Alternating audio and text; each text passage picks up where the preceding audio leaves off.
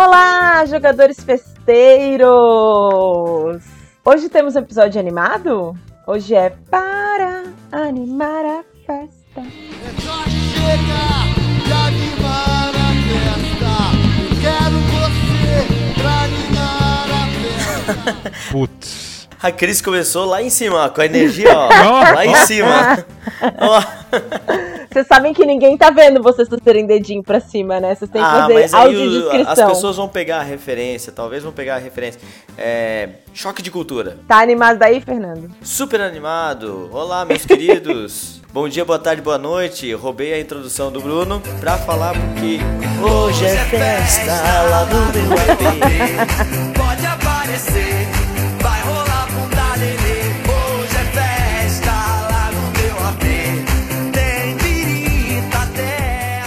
Será que o Bruno vai achar mais uma trilha sonora? Bom dia, boa tarde, boa noite. Nesse momento, Fernando, na edição, coloca Rock and Roll All Night and Party Every Day.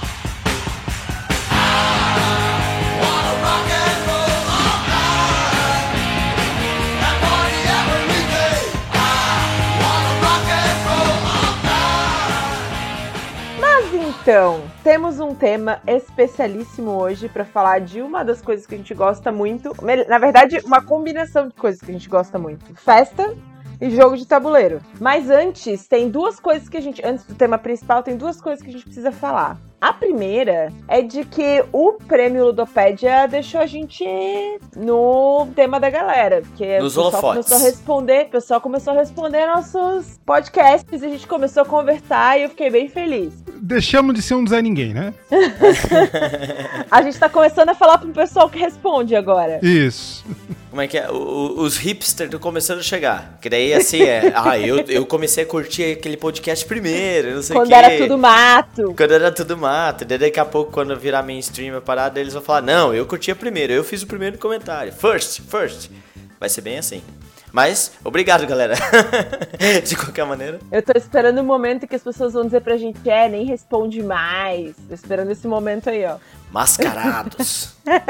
Cara, na, na realidade, passou de cinco mensagens na Ludopédia e começa a me dar preguiça. Então, seja, seja um dos cinco primeiros a comentar. Passou do quinto, já começa a me dar preguiça. Eu já não sou muito da rede social, então já vi. Mas, né? ó, tem, tem dois comentários. Um do episódio em que a gente fez sobre a beleza dos jogos e o design dos jogos, e um sobre o GOT que a gente destacou que a gente queria falar sobre. O primeiro, sobre designs e a beleza, a beleza dos jogos, foi um comentário do Leonardo Araújo em que ele lembrou a gente do Anthony Bausa, que é um designer que não dá pra não falar, né? E aí o Fernando ficou se corroendo porque ele tem jogos do Bausa e ele adora o Bausa, né, Fernando? Pois é, cara, e eu fi- eu fiquei com um peso na consciência gigante, porque no, no episódio eu falei assim, putz, falaram lá do Bruno Catálogo, eu consigo mais falar de ninguém. E o Anthony Bowles, eu acho que é, é- eu consigo arriscar dizer que é o designer que eu mais tenho jogos. Se você parar pra pensar, eu tenho Seven Wonders, Takenoko, Tokaido, tinha Oceanos, Draftosaurus, porra, Draftosaurus. E todos jogos lindos, né? to, não, Tokaido, Takenoko, gente, eu, olha, Uma baita menção mesmo. Mesmo o Draftosaurus é bem bonito, né? O, também as a peças arte do Draftosaurus. que é um jogo meio festa também, né? Não sei, será? Ou família. Bom, a gente já vai discutir isso daqui a pouco, né? Aliás, é um designer que tende a fazer jogos assim até bastante família, né? Isso acaba às vezes deixando um pouco esquecido, né? Porque a gente sempre realmente lembra dos nossos, que a gente considera mais elaborados. Mas tem jogos como Draftossauro que são o próprio Tokaido. Inclusive, no próprio comentário da Ludopédia lá, eu falei que, cara, uma das coisas mais bonitas de board game que eu vi até hoje é uma versão pimpadona lá do, do Tokaido, que é, é uma versão limitadíssima quando lançou e tem... Se você achar hoje ali, o, o Sandro do Boards and Burgers cita muito esse, o- essa versão do Tokaido, ela é caríssima. Na- quando saiu já era caríssima, hoje em dia que é raro, então pode botar o preço lá em cima. É uma das versões mais bonitas de um jogo que eu já vi em todo minha life. Era um Kickstarter, Bruno? Não, acho que esse era, acho que esse era. Ou não, não, não, não, não era não. não arrisca, Bruno, não arrisca. Vamos não aproveitar, deixa!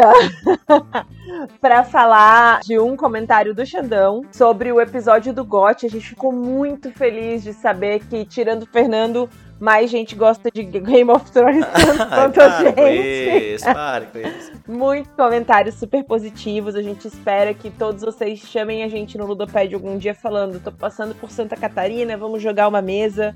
Que a gente vai adorar acabar com a raça de vocês. Porra. E assim, eu, eu, eu gostei muito do, do, do feedback que a gente fez de todas as cartas, né? Uma análise de casa por casa das cartas no, no episódio do Game of Thrones. O pessoal gostou bastante disso. É, foi o principal comentário do Xandão, né? Que, que fez um texto super legal falando do quanto isso foi bacana pra ele, porque também foi um dos primeiros jogos que ele teve, assim como a gente, né? É, e daí ele comentou da, da versão Kickstarter que eu comentei no programa. Eu lembro que eu vi essa versão lá por 2013, 2014, sei lá que ano que era. E eu falei, putz, vou dar uma pesquisada. Aí dei uma pesquisada e realmente não tinha Kickstarter nenhum do, do, do Game of Thrones. Ou seja, o imbecil aqui que vos fala viu uma versão de um, de um colecionador que ele mesmo criou, como tem aquela do Great Western Trail, que o cara fez uma maquete lá maravilhosa. E o cara fez daquele jeito, uma versão pra ele, e eu achei que era uma versão de, de, de Kickstarter, alguma coisa assim, né? E aqui fica a minha errata. E, bom, mas assim, né? É, se você tá aqui,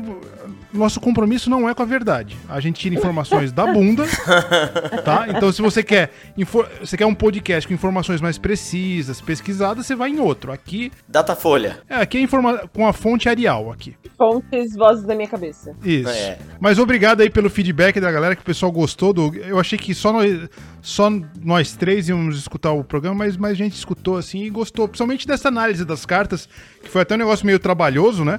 Como eu falei no programa, assim, se você não jogou Game of Thrones, nesse momento do, do episódio você devia estar dormindo já. Você botou ele pra dormir, aquele, sabe quando você tá com insônia e põe ele pra dormir? Então, mas pelo jeito, mais, mais gente gostou do, dessa análise aí. Obrigado a todo mundo que escutou. E pra você aí, que pediu o Zuma em todos os episódios, Não, não, não, você isso não sabe o que você deseja. A única pessoa que atura ele 24 horas por dia é a Alexia. Vocês não estão entendendo. Cara, isso é, é- é fora de cogitação. É, é- pede a outra gente não coisa. consegue. Tem duas coisas que eu não consigo me livrar da vida. Que é o Zuma e meu Zumbicide. Não tem como eu me livrar dessas duas coisas. Mas a gente tem que reconhecer e agradecer que o Zuma também contribuiu bastante pro nosso episódio anterior ali. É, ficou muito bom, muito também por- pelo, pelo nível do, do do conhecimento do Zuma aí. Obrigado mais uma vez, o Zuma, que tá sempre cooperando com a gente. E também parabéns pra nossa equipe de edição, que fez uma abertura que me arrepiou até os cu do cabelo. Ó, obrigado, obrigado. É a equipe de edição, não tô falando de você não, é a equipe de edição. Ah, não, não, é. Isso, inclusive o irmão do nosso amigo, o Eduardo, o irmão do Fernando, que fez aquela narração vibrante. Putz, cara, deixa eu, deixa, deixa eu parar aqui pra fazer o agradecimento que ele já fez. É a segunda introdução que, a gente, que ele faz ali. É é a segunda além- do jogo que a gente faz. E eu tô sempre pensando, pô, eu tenho que agradecer, tenho que agradecer. E agora deixa eu aproveitar essa oportunidade. Obrigado por lembrar. até porque no próximo Além do Jogo a gente vai pedir de novo, que a gente é assim, Sim, com pau. Certeza, com certeza. Não, e ele, cara, ele abraça aqui o nosso projeto aqui e ele faz, porra, ele se encarna nisso tudo, porque ele também gosta de board game pra caramba, então eu agradecer o meu irmão, irmão mesmo, tá? Gente, é de sangue mesmo. O Eduardo Correia, ele faz esse trabalho de locução, dublagens, né? E até se alguém quiser procurar conhecer o trabalho dele, ele tá no Instagram aí, o arroba Edu Correia, já tá dublando filme, já tá, já tá, tá, tá entrando de cabeça na parada aí. E se vocês quiserem trabalhos de locução, a gente agencia também. Manda contato Também. pra gente, a gente passa pra pessoa. Só fica a minha bronca que as duas últimas partidas que nós perdemos no World of Warcraft foi culpa dele. É, afundou o time, mas tudo afundou, mas afundou bonito o time. bem. Não, deixa pra lá, a gente perdoa aí. Ele fez um, um bom trabalho na locução, então tá perdoado. Tá, beleza. Antes da gente ir pro tema de- principal, temos o quê? Bruno, é tua vez. Jogo, jogo, da, semana. boa, boa, boa, gostei, gostei. Ai, gente, muito bom.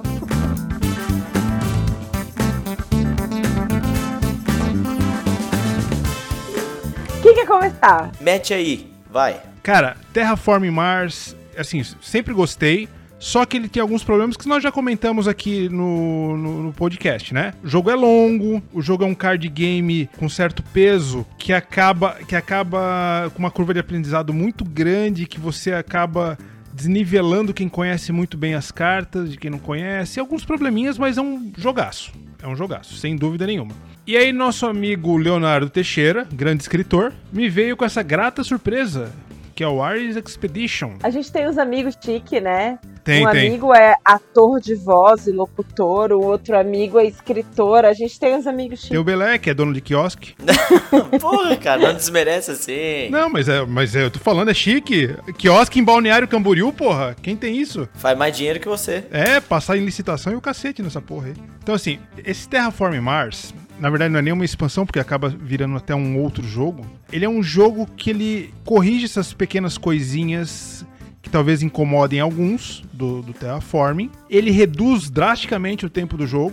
Um Terraform Mars aí dura suas três horas. Esse jogo é entre uma hora e meia a duas horas, vai, digamos assim. Ele facilita muito o aprendizado da, da coisa. Você tem um sistema, assim, um- um- uma área de jogo que te auxilia bastante no, no- em, em complementar teus poderes e, e criar a tua estrutura ali. Bruno, mas deixa eu te fazer uma pergunta. Normalmente a gente explica o jogo base pra uma pessoa que nunca viu o jogo, pra depois falar das expansões, né? Geralmente quando a gente apresenta qualquer jogo pra alguém, a gente apresenta o jogo base primeiro. Você arrisca dizer que deveria apresentar esse primeiro? Esse jogo é muito mais palatável. Tô usando um português bem rebuscado hoje. Então, por esses e por outros motivos, o, o- o- essa versão nova aí, né, do, do Terraforming deu uma bela de, uma, de um upgrade no jogo e conquistou um lugarzinho no meu coração. Que bonito. Interessante, eu, eu não tive a oportunidade de participar dessa mesa, mas eu com- fui conferindo os comentários depois do nosso grupo, né? o todo- e todo mundo fez, fazendo grandes elogios, realmente, botando comparação, comparando com o jogo base, porque é inevitável, né? A gente tem aquele jogo maior que o outro jogo, né? E aí o Isso. pessoal botando É Verdel maior do que. aquela piadinha saudável de jogo maior que outro jogo, né? Everdell maior que Innovation, e aí vai, né? Isso. Sempre tem que lembrar. E olha só que legal, por causa desse jogo, porque é um jogo que tá no hype, né? Normalmente não, a gente não comenta jogos que estão no hype. Não, não, a gente comentou o Brasil, tudo bem. Mas, né, sempre comenta jogos da semana, jogos mais antigos e tal.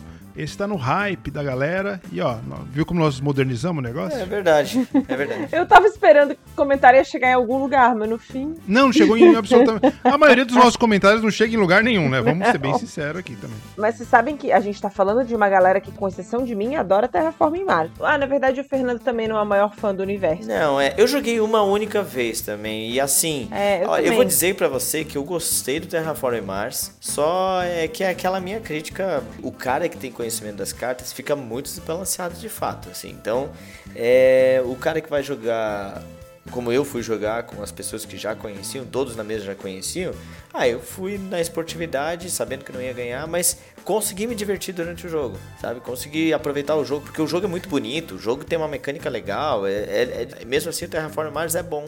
O meu comentário até foi pelo fato de que, no geral, a galera que joga com a gente gosta muito do jogo base Terraforming Mars. E a gente tá falando de uma expansão que simplifica o jogo e que essa galera curtiu muito. É, Então, acho que vale muito a pena por isso, assim, né? Porque pra simplificar o jogo e a galera que é fã do jogo curtir, tem que valer muito a pena. E, ele, e outra coisa, ele dá novos ares pro jogo, né? Ah! Trum, tsh. Foi boa, foi boa? Gostei, gostei. E eu, eu, eu aguardei esse tempo todo pra fazer essa piada. Tava uma semana pensando. Sim, sim, desde que ele jogou o jogo, ele ficou assim, pô, vou falar isso aqui no podcast. Vai arrasar. Ai, Deus. Pra gente poder seguir com o podcast depois dessa, vamos de volta pro futuro, Fernando? Vamos de volta para. Ah, foi boa também, ó. Olha só, o pessoal tá engraçadalho hoje aqui. Hoje eu vou falar de um jogo que eu adquiri recentemente aí pela Sociedade do Board Game no meu aniversário. Até botei fotos lá no meu Instagram.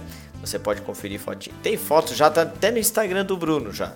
Pra tu ver. Mas vamos lá, vamos, estamos falando do jogo Back to the Future, Back in Time. Porque como eu falei já no podcast que a gente fez do episódio de, de jogos e filmes, tem dois jogos do Back to the Future, o Back in Time e o Dice Through Time. Mas aí eu tô falando Back in Time que eu adquiri aí recentemente.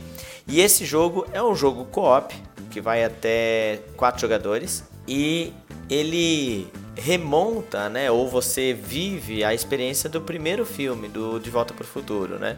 Então, quando o Marty McFly e o, Dr. Brown é, voltam lá pra década de, de 50, né? 50, 1955. E, e é um jogo assim, cara, que é- a imersão é bem grande, cara. Tem as cartinhas que vão dando todos os acontecimentos que acontecem no filme. E, claro, é um, é é? um cooperativo daqueles que você tem que fazer a movimentação, tem que fazer alguns testes, joga dados, então tem um lance de sorte, cumpre missões, né? Nisso vai até sendo muito similar com outros é, cooperativas. Mas é que ele é muito divertido, cara. As coisas que vão acontecendo, os plot twists, assim, é- você tá vivendo uma história e de repente dá uns plot twists no meio do, do, do jogo, assim, que é muito divertido, assim. E aí não tem nem como a gente ter muita previsão, né? Eu e a Cris, a gente tava conversando isso após a nossa partida, né? Eu acho que a Cris pode até falar, repetir aquela fala que a gente teve lá no, no, no final do nosso, da nossa partida. É porque, na verdade, se você olha para as linhas de base do jogo, ele se assemelha muito ao Zombicide. E aí eu fiquei pensando, o que nesse jogo que tem que me interessa mais e que fez com que eu gostasse tão mais do que Zombicide, né? Porque ele é um jogo em que você se movimenta pelo tabuleiro para cumprir certas missões. E aí você tem uma quantidade de dados que você rola, essa quantidade de dados te dá condições específicas ou te dá é, po- possibilidades específicas e você tem que cumprir aquilo, assim. Então, em linhas gerais, estou descrevendo Zombicide. Mas o que, que faz isso ser muito diferente? Eu acho que as cartas e, e- e o contexto do jogo que é muito imersivo e é nostalgia pura. E o fato de que, como ele tem uma ação do jogo a cada turno, cada pessoa que joga faz com que o jogo tenha uma reação, é impossível que você faça planos de longo prazo, né? Ah, eu jogo isso, Fernando, e aí quando for a sua vez você faz aquilo, e aí o Bruno faz aquilo, e a gente resolveu aquele problema que o jogo nos trouxe. Esse jogo não permite que você faça isso. Depois que eu jogo, o jogo tem o seu turno. E aí depois que o próximo joga, o jogo tem um novo turno. E isso faz com que o jogo fique muito mais imprevisível e com que você tenha que lidar a todo momento com coisas novas, né?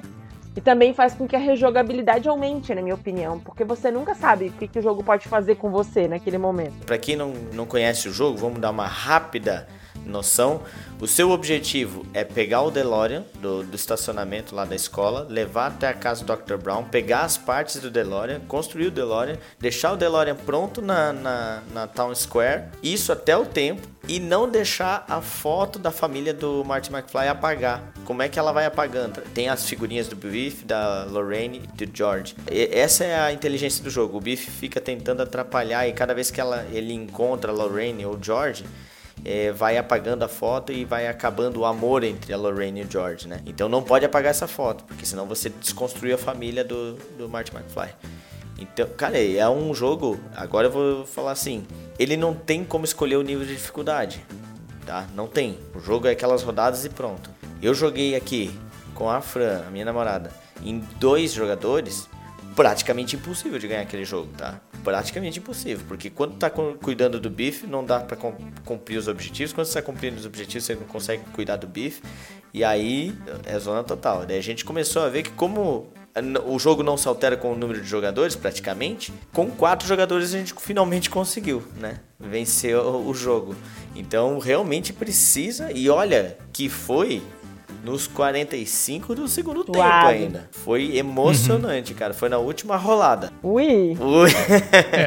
Ui. O que que você tem a falar, Bruno? Cara, primeiro que a temática é apaixonante, né? É. De volta para o futuro, principalmente de alguém da minha idade, é, é um negócio assim que te ganha na hora. Só de ver aquele DeLorean no meio do tabuleiro ali, porra, já já Tem a miniatura do já DeLorean, emociona né, o coração. É. O tabuleiro assim, todo cartunesco. Vamos setar a expectativa, gente. O DeLorean é Hot Wheels, tá? É um Hot Vocês não Wheels, mas... vão ter imagem de uma super miniatura, é um Hot Wheels. Cara, mas convenhamos, podia ser um cartonado. Sim, é divertido, é divertido. Então é isso que eu digo, pô, é, eles facilmente poderiam ter feito só um cartonadozinho ali do DeLorean, já iria ter a arte do DeLorean. Não, mas eles fizeram um Hot Wheelzinho ali do DeLorean que já, pra mim, já, pô, ficou fabuloso. Não, muito legal. Saindo da temática e indo pra mecânica do jogo, eu sempre tenho minhas restrições com cooperativo, né? Primeira coisa, é um jogo difícil de se ganhar. Ponto. Já ganhou. Já ganhou ponto por ser difícil. Cooperativo é isso, tem que ser desafiador, porque vai dar 10 partidas, você não aguenta mais ver o jogo. O que aconteceu com o Zombicide, né? E outra coisa pra mim que tem que ter no, no, num cooperativo são reviravoltas. Tipo assim, é aquele negócio de parece que tá tudo bem. Porra, vamos ganhar no. Pô, aí sai uma carta, dá uma reviravolta desgraçada, você tem que buscar não sei o que, a Lorraine tem que empurrar ela pra lá, senão o bife leva. Isso é, deixa muito empolgante o jogo. Essa incerteza do que vai acontecer em cada turno. Essas expectativas todas num, num cooperativo pra mim foram atendidas e eu acho um, cara, um jogaço. É, selo não tem no Brasil, meninas, né? Esse aí veio direto do Chain da Mia. Espero que chegue logo. É, eu acho meio difícil, porque é um jogo até meio um pouco antiguinho. Eu acho difícil vir no Brasil, não sei porquê. Mas mesmo pelo Tia da Mia, é um jogo que não é tão caro assim, né? Vale a pena. Não, não, não, não, não é, não é tão caro. Passa, é, é, não, não chega nos 50 dólares ali, que é o, o perigo de taxar. Então, quem quiser comprar pelo Tindamia ali, não tô ganhando absolutamente nada. Tindamia patrocina nós aí, ó. Não precisa nem pagar muito, é só dar cupom pra gente que a gente, A gente é a facinho. gente anuncia vocês Tamo aqui. facinho. A gente é facinho. Tamo facinho. Então é isso, gente. Back to the Future, super aprovado. Super. E aí o último, a última indicação de jogos da semana, eu acho que foi ótimo ficar pro final, porque é o representante da lista de jogos de festa de- dentro dos jogos da semana, né? Cine Pipoca, grata surpresa, foi comprado por Fernando no. Vamos preencher aqui a cota do frete Não, ele ganhou de aniversário também. É, ganhou de Então, aniversário é também. isso. De- mas, mas só ganhou pra preencher o, Isso. o frete grátis, um rolê aí de cota. É, é isso. E aí, e, e aí, quando chegou o Cine Pipoca e a gente começou, o Fernando começou a explicar o jogo, a gente começou a ver que delicinha de jogo, assim, que jogo divertido de jogar. Ele é um jogo de leilão, que é uma coisa que normalmente eu não sou muito fã, mas esse jogo acho que me fez descobrir o que, que eu gosto nos leilões e o que, que eu não gosto nos leilões. Porque ele é um leilão combinado com set collection, né? É um set collection. Então. E aí você vai lá disputando pra ver quem consegue fazer as melhores coleções dentro da construção do melhor filme.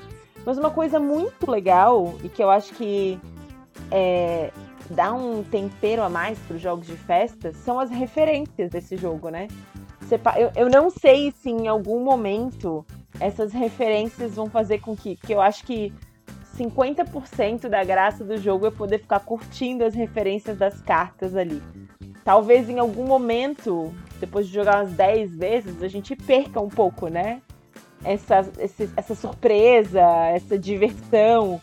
Mas foi muito divertido enquanto a gente estava jogando ver de que filmes são as imagens que estão desenhadas, quem são os atores que estão lá. Se você olhar no Instagram do Tipo Or, você vai ver alguns ali. Quem são os diretores que estão nas caricaturas.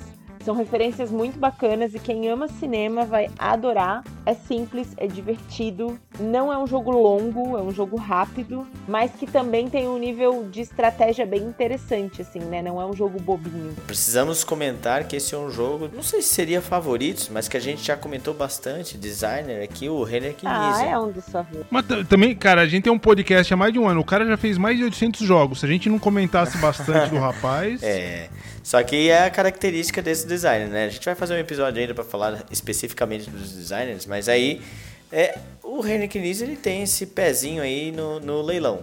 É um jogo daí quando eu, eu ganhei ele, eu já tinha ouvido falar do Cine Pipoca, mas aí eu não sabia nada sobre ele. Foi realmente uma surpresa boa, porque assim, eu, eu acho que eu não tenho nenhum jogo de leilão aqui, eu não me recordo. E aí esse foi meu primeiro jogo de leilão. E, cara, é é uma delícia mesmo, porque tu não fica só vidrado no leilão. Tu se diverte por causa do leilão, que o leilão ali é uma loucura também. É que ele te dá mais. E é muito doido esse leilão, porque ele, ele tem uma característica diferente que eu acho legal a gente comentar. Cara vai lá, eu dou 10 milhões, eu dou 12 milhões, eu dou 15 milhões. Aí o dinheiro que, do cara que o cara ganhou, ele é distribuído pros perdedores do O dinheiro que leilão. o cara gastou, né? É. Não, essa mecânica é fantástica. Pô, então assim, ah, eu preciso ganhar dinheiro. É só perder o leilão. E então você sempre vai ter dinheiro. E quanto mais caro você paga, mais dinheiro você coloca na mão dos outros, né? Então, cara, isso fica assim. Tu não vai ficar pra trás porque eu tô sem dinheiro. Tu vai ganhar dinheiro. O jogo, se tu sair perdendo as primeiras rodadas, você vai. A quarta você vai estar ricaço. Então, assim, é um jogo que você, mesmo parado, você vai estar ganhando dinheiro. Mas, ah, para quem não conhece muito, assim, você, você ganha umas cartas ali de roteiros de filmes, e aí você tem uns símbolozinhos nesse roteiro desse filme. E o jogo ele vai ter a cada são quatro rodadas e cada rodada tem oito leilõezinhos. E cada um desses leilões tem uma, uma quantidade de cartas onde você vai leiloando. E esses, essas cartinhas são as cartinhas que vão com- é, dar o match com os símbolos do, das suas cartas do roteiro dos filmes. Que daí é ator, diretor, efeitos visuais, efeitos sonoros, né? Então você vai combinando esses, esses símbolos. E o legal é que as cartas sempre têm um match de símbolos que já existem. É tipo Up e Guerra Mundial Z. Pô, é um. Como é que você pensa essa mistura desse filme? né? Muitas referências doi- doidas, né? A Legalmente Loira com Edward Mãos de Tesoura. Avatar com coração valente. Porra, é- legal. é uma mistura muito doida, cara. E aí a gente fica se divertindo no jogo, além do leilão, né? A loucuragem do leilão, a gente fica se divertindo na arte. E daí tu fala assim, porra, eu botei Terry Crews aqui no Avatar, cara, e agora? As combinações muito doidas. A gente conseguiu fazer filmes mais malucos do que a gente fez cervejas no Homebrewer. Exato. bom, bem lembrado do Homebrew. Boa, boa lembrança, né, Cris? Boa lembrança. Cara, é um. Assim, eu sou fã do, do Knizia, eu sou suspeito a falar e eu adoro leilão. É, acho uma mecânica muito legal. Desde o Game of Thrones, eu adoro leilão. Pode, pode tomar o ah, shotzinho é, aí, Fernando. claro. Shotzinho. E assim, o jogo ele é muito divertido. Assim, ó, por trás da diversão toda tá uma mecânica inteligentíssima, sabe? Essa de distribuir o dinheiro pra quem é, quem ganhou distribui. Me lembrou até um pouquinho do Rising Sun. no- na- nas batalhas do Rising Sun você distribui o dinheiro, né? E tem aquela parada de, de você ganhar em determinado. Ah, melhor diretor, melhor ator, né? E, e todas as cartas com bastante humor. Cara, é um jogo assim eu fiquei apaixonado. Quem quiser comprar, cara, tá um preço bem bacana ali. Acho que é entre. Super fácil de deve tá ensinar. 100, 100, 150 reais, mais Ah, ou menos. vale a pena. Super fácil de ensinar. Então, assim, ó, é, é bem bacana mesmo. Muito recomendado. E esse eu quero. eh, Vai ser aquele fim de noite, vamos jogar isso aqui. Vamos, vamos jogar mais uma. Ou se for pra jogar duas, três partidas, eu também jogo, porque eu, putz, eu adorei bastante esse jogo. Gostei muito mesmo.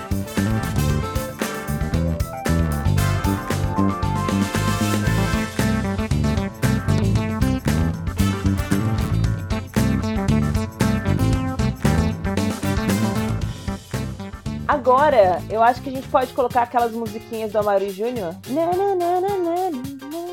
Pra começar o tema principal. Não, não é essa da Cris, você botou musiquinha do Mauri Júnior, você botou outra música nada a É, ver, né? exato. A da Mauri Júnior é aquela do.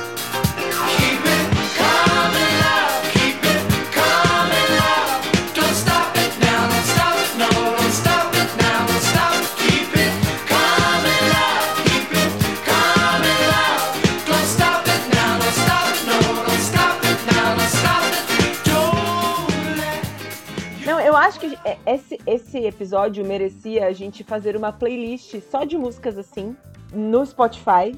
Para as pessoas ouvirem enquanto elas jogam jogos de festa.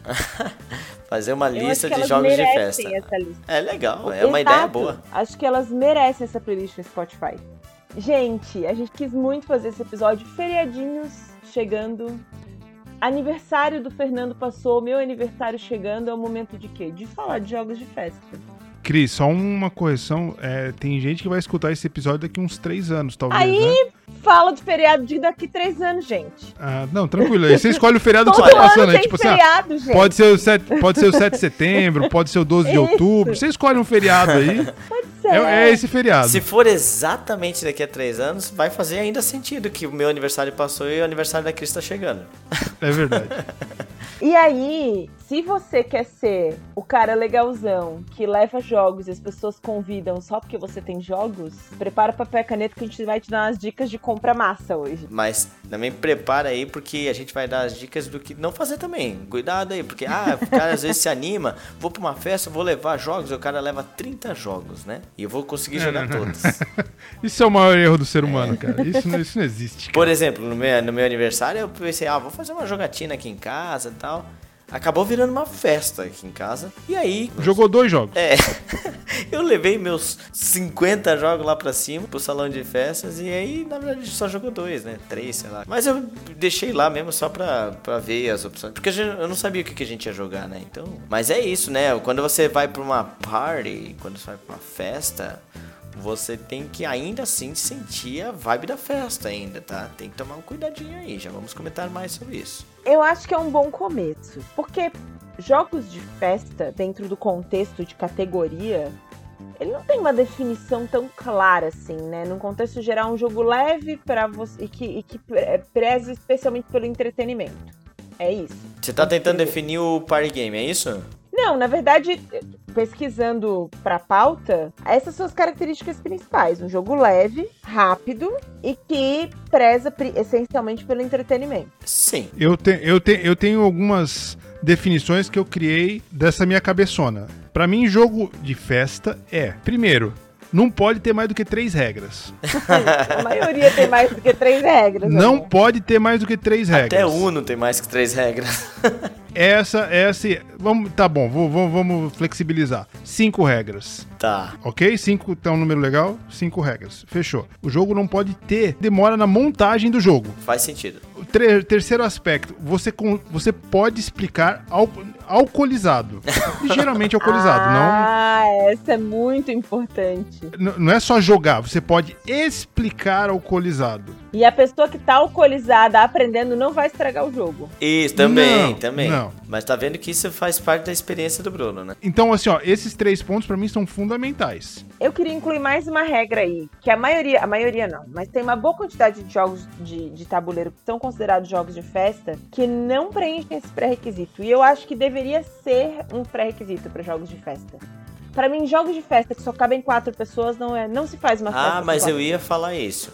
Porque assim, party game, e aí tem alguns jogos que se classificam party game que só cabem quatro e, e eu acho que É família aí, né? Não é festa. É, mas é que o sentimento, né, dá aquele sentimento de party. Mas é um dos principais conceitos de jogos de festa é essa que caiba bastante jogadores, né?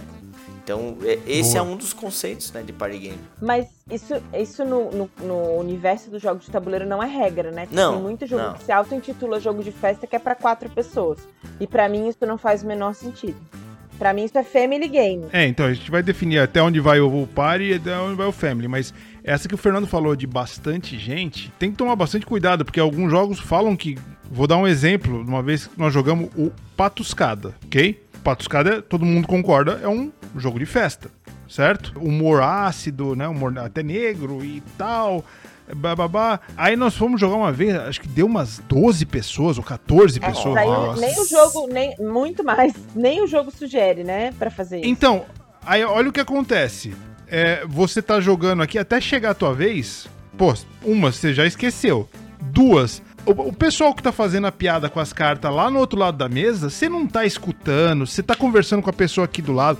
Ou seja, bom, tudo bem, a, a- a função é essa, é a sociabilização acima de tudo, né? É, Não é a exato. estratégia. Mas, só que você não participa nem da piada do negócio. Porque tá lá do outro lado. Você tá descrevendo a sala de aula, meu dia a dia. Enquanto eu tô falando, tem umas piadas rolando lá atrás e a gente não acompanha. É isso aí. Desculpa, eu, eu- eu realmente eu não. Eu, eu, eu me solidarizei agora. Ai, Eu a tô gente- tentando explicar, tem umas piadas rolando lá atrás, eu não tô Isso. sabendo. Isso, isso.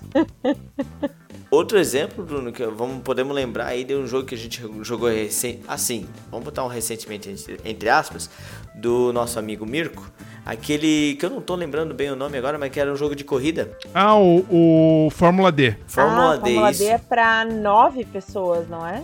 É, vai até nove pessoas. Mas deixa só, antes, antes de falar da experiência em si, mas considerando essas regras de tempo de montagem, quantidade de regras, vocês classificariam como jogo de festa? Então, não. Não, não classificaria também. Uma que demora pra montar. Aí, ó. É, então esse já é um baita exemplo de que número de jogadores não indica party game, né? Eu, eu, eu, eu sei que eu tô meio que me contradizendo, mas eu acho que assim, com party game seria interessante ter um número de jogadores bem grande, pra incluir mais gente. Mas não é nem me contradizendo, mas eu, eu tô botando a contrapositiva do negócio aqui. É, mas ter grande quantidade de jogadores não significa party game. Puta, agora foi longe Você demais. criou um estudo de caso agora na tua cabeça ali, né? Isso, Você- isso. É que os jogos, Os jogos de festa, ele- eles na verdade são uma combinação de fatores, né? E uma delas deveria ser a quantidade de jogadores, mas só isso não. Não, Ela exatamente. Deveria ser Obrigado. bastante jogadores. Obrigado, Cris. Você simplificou o que a minha mente matemática estava complicando. é bem isso mesmo. E, tem- e que mais, Bruno? Tem mais alguma regra aí que você queira incluir aí pra ser um party game? É, outra coisa do jogo, eu acho que ele tem que ter interação, tá? É, tem que ter interação. Acho que é a base, né? A base. E a regra de ouro do, do party game, eu acho. Tem que ter fator sorte. Pode reparar, tem que ter fator sorte. Não Ah, sei. nenhum de habilidade tem sorte. É, isso eu ia Não, dizer. eu não tô, não tô falando que é essência, não tô falando que é essencialmente sorte, é diferente. Nós já discutimos Não, mas isso aqui. a Não, mas habilidade tu acabou não de. Abre aspas. Tem que ter fator sorte. Tem que ter um fator sorte. Não, não, não precisa. Eu, Eu acho que não. Os Discordo. jogos de habilidade não tem sorte. Ó, por exemplo, taca o gato. Tem Tem, um sorte? fator Não sorte? tem sorte. Qual? Não. Sim, tem que aparecer a cartinha pra você, senão se ela não voltar. Não, cara, mas aí se você for muito ágil, você não precisa depender da sorte. Se você for muito ágil. É que o Bruno não sabe o que, que é isso. Não, tu tá, peraí, Bruno, tu tá me dizendo que você é um azarado no taco gato, que você nunca ganha só porque Sou, você é azarado. Com, cer mas com certeza. Com Tá bom. certeza. Isso tá, tá tudo explicado agora. É o teu azar, Ele né, tá Bruno? botando a culpa de perder no Taco Gato no azar. É maravilhoso isso. Mas isso é óbvio.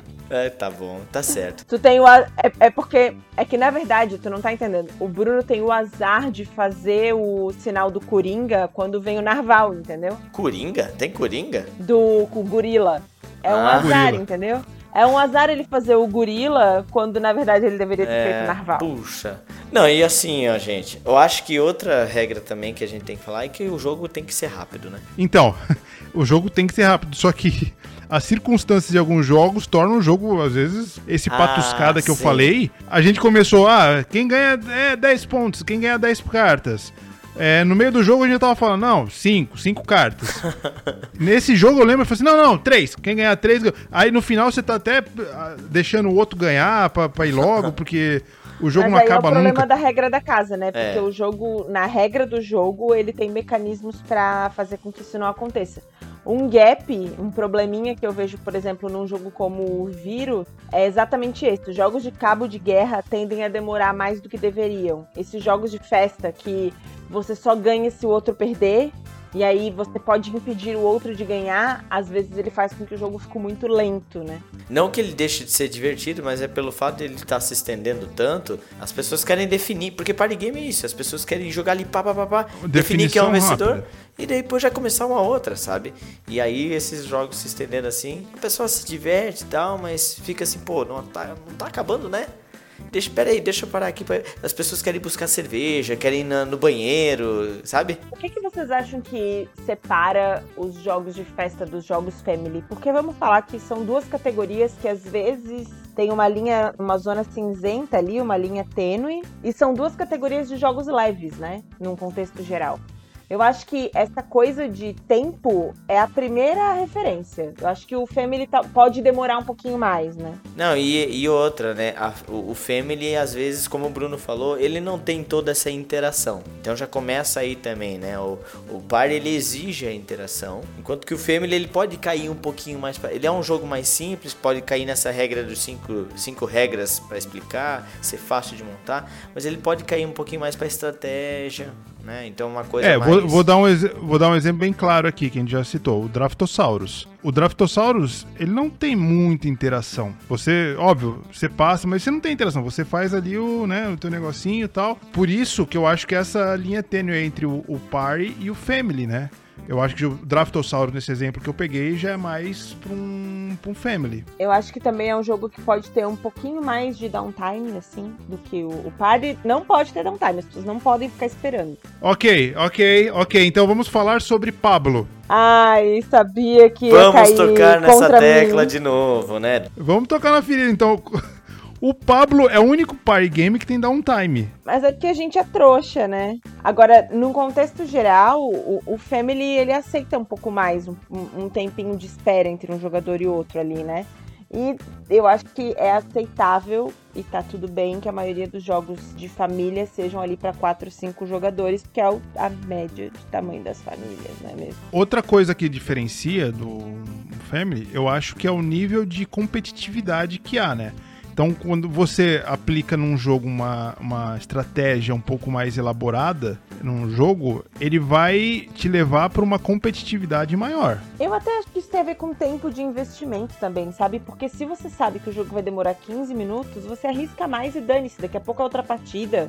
É. Ninguém vai lembrar quem ganhou, porque Exato, tiveram quatro, exato. cinco ganhadores. No caso de um Family, não, né? É, você joga um ou dois no máximo por noite. E aí a competitividade é maior porque é um, é um tempo investido maior na estratégia do jogo, eu acho. Aí eu olhei aqui no, na minha listinha, eu vi Anthony Bowser e, e logo em seguida vi Seven Wonders, assim, eu pensei, putz, é um baita family game aqui que cabe sete pessoas. Daí eu parei pra pensar, porra, é uma um party game. Não, mas não é um party game, não dá, tá longe Não. de ser um party game porque Não, jamais. eu já joguei Seven Wonders em 15 minutos, já teve partidas que eu consegui jogar em 15 minutos, cara. Mas Não, todo mundo sabendo. é, todo mundo sabendo, aquela jogadinha ali, em três pessoas dá pra jogar em 15 minutos bem rapidinho, mas tá longe, porque é, é isso aí, o cara para pra pensar, ele investe o tempo dele, ele quer fazer aquela maquininha de pontuação, então tem que pensar mesmo. E, e, por exemplo, tem um lance de interação. O Seven Wonders até tem uma interação com os vizinhos, de compra e tudo mais, mas não é o forte também, né? O forte é você fazer a construção ali do- da, da tua maravilha. A gente tava falando da o que que separa, né, o family game do party game, do jogo de festa. Mas dentro do jogo de festa a gente já falou aqui de algumas subdivisões, assim, né? Mas aí eu fiquei pensando se são subdivisões dentro do próprio da própria categoria de jogos de festa ou se é especificamente pelo fato de que o jogo de festa, num contexto geral, ele vai ter uma mecânica principal e ela vai ser estrela e acabou. Difícil você ter combinação de mecânicas num jogo de festa. Ah, difícil. No máximo bem... duas, assim. O Cine Pipoca é um exemplo que tem duas, né? Set Collection e, e Leilão. Eu tô pra falar que, que eu classificaria o Cine Pipoca como Family. É, no Ludopad ele tá na lista de festa, sabia? Não, mas eu, eu, eu fico dividido. Mas olha só, que bom que você trouxe esse exemplo, porque tem alguns jogos pra mim que não dá pra dividir mesmo.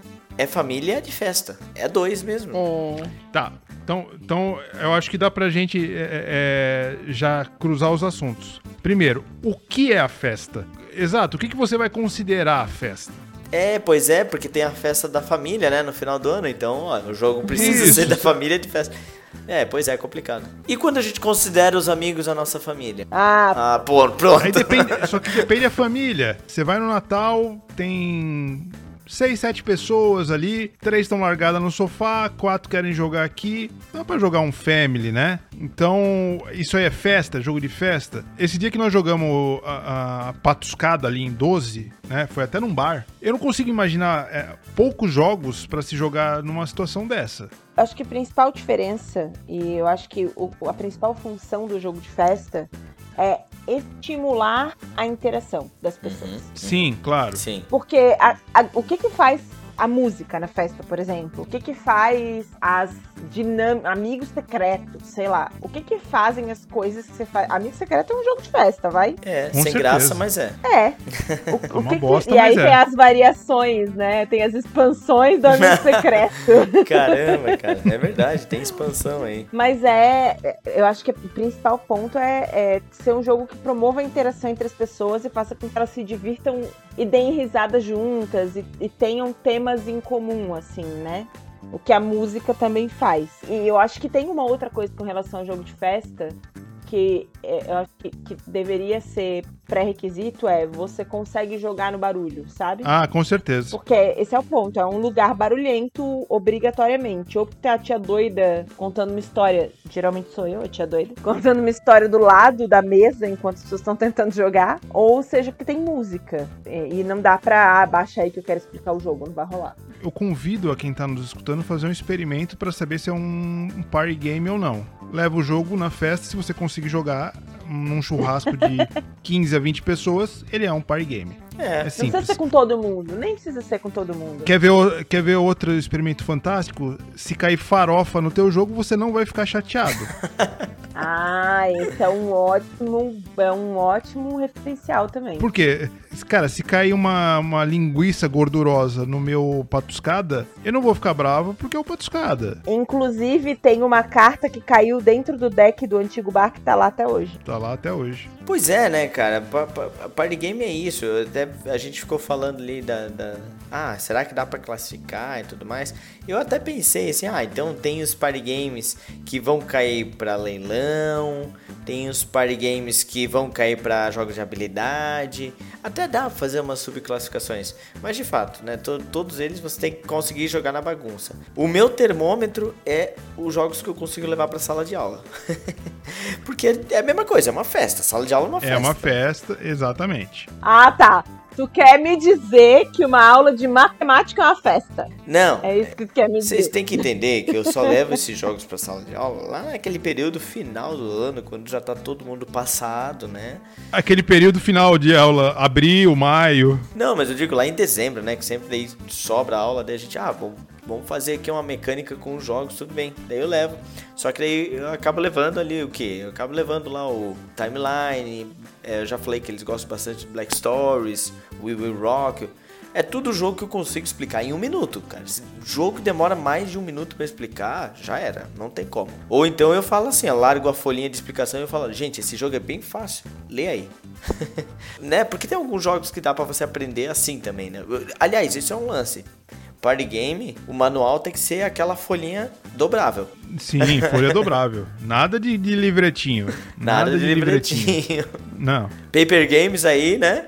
Sabe muito bem isso. Eu tô ouvindo o Fernando falando da explicação na aula. Eu tenho a impressão de que ele fez o tipo War Show lá no YouTube. Aproveitem e vão lá conhecer os jogos que tem. Só pra não ter que explicar mais pros alunos, entendeu? Que aí ele pega o celular, abre o link aí. Abre é aí. assim que joga. É, eu gostaria. verdade. eu até inclusive tentei, mas daí quando eu fiz do. levei o Color Fox. E eu, cara, tem um vídeo aqui no YouTube, mas daí aquela bagunça que tava na sala de aula, eles não conseguiam ouvir o vídeo, né? Eu, eu tive que explicar. Eu, eu acho bem interessante de ver o quanto as pessoas vão se adaptando depois com um certo, é, uma certa experiência com jogos de tabuleiro, principalmente esses nós estamos falando, os, os, party game, o quanto elas vão se adaptando. Por exemplo, você vai no churrasco, aí você empolgadão, você pega, você abre a tua gaveta ali das caixinhas pequenas e pá, pá, pá, você pega, sei lá, 12 jogos, todos pequenininhos, pô, vou mostrar pra galera. Quer dizer, isso já numa outra fase, né? Tem uma fase anterior ali que você tenta levar o, sei lá, o Everdell ali, né? Pô, a galera- é um jogo leve, a galera vai gostar, tal, né? Obviamente não, né? Não, não Aí funciona você no chu- começa a ficar com medo de alguém passar com a maionese e derrubar aquela árvore. Isso, não funciona no churrasco. Aí você tenta começar a levar as caixinhas pequenas. E aí você vê que você começa a fazer essa filtragem. Você ensina um, a segunda ensinada já não. O pessoal já, já né? Aquele nível é, etílico maior, o pessoal levanta e tal, quer interagir, já não tá nessa, nessa vibe do, do segundo jogo. Então, é, é, essa adaptação aí do party game que a gente olha e fala: não, esse jogo aqui é pra festa. É o que a gente falou. Depende a festa, depende aonde você tá indo, né? Não é a festa pela festa. É, se eu levar num, num- na, na festa de família do fim do ano, eu vou levar um. Se eu levar no churrasco, eu sei quem vai estar, eu vou levar outro. Então, é uma definição absolutamente maleável em relação ao que você tá levando, né? Eu imaginei o Bruno levando na festa da família religiosa dele o patuscada lá pra galera jogar. Maravilhoso. Cara, Pequenas Eu- igrejas, grandes negócios. Eu- Eu É. vou tentar, eu vou tentar. O patuscada eu vou tentar. Talvez, talvez minha mãe infarte no meio do jogo, assim, mas. Talvez seja o último Natal que você participe. Talvez. Talvez sim. Fica aí a dica, inclusive, se você quiser ser o último Natal com a- participar com a família, né? Que você não ah, gosta sim, muito não, da não. família. Ah, não. Aí, aí, se você realmente quer isso, cara, é o jogo, é patuscada. Mas tem uma coisa, eu ia comentar sobre isso, eu fiquei pensando, ah, jogo de tabuleiro, é, é, jogo de festa no geral, é aquele em que você tem um nível de competitividade leve, que dá menos treta. Mas aí a gente tem alguns que. é, e aí, especialmente porque tem essas categorias de, de jogos de tabuleiro que é só take that, né? Que tem o famoso Uno, com o Bendito mais 4, que já destruiu namoros. Sim. Tem o Resistance também, né? Que, que às vezes ferra o amiguinho, o Saboteur, que pode criar aquele climão, assim, né? Eu já participei Coupe. de mesas de canastra numa casa de praia que pessoas foram embora da casa depois do jogo.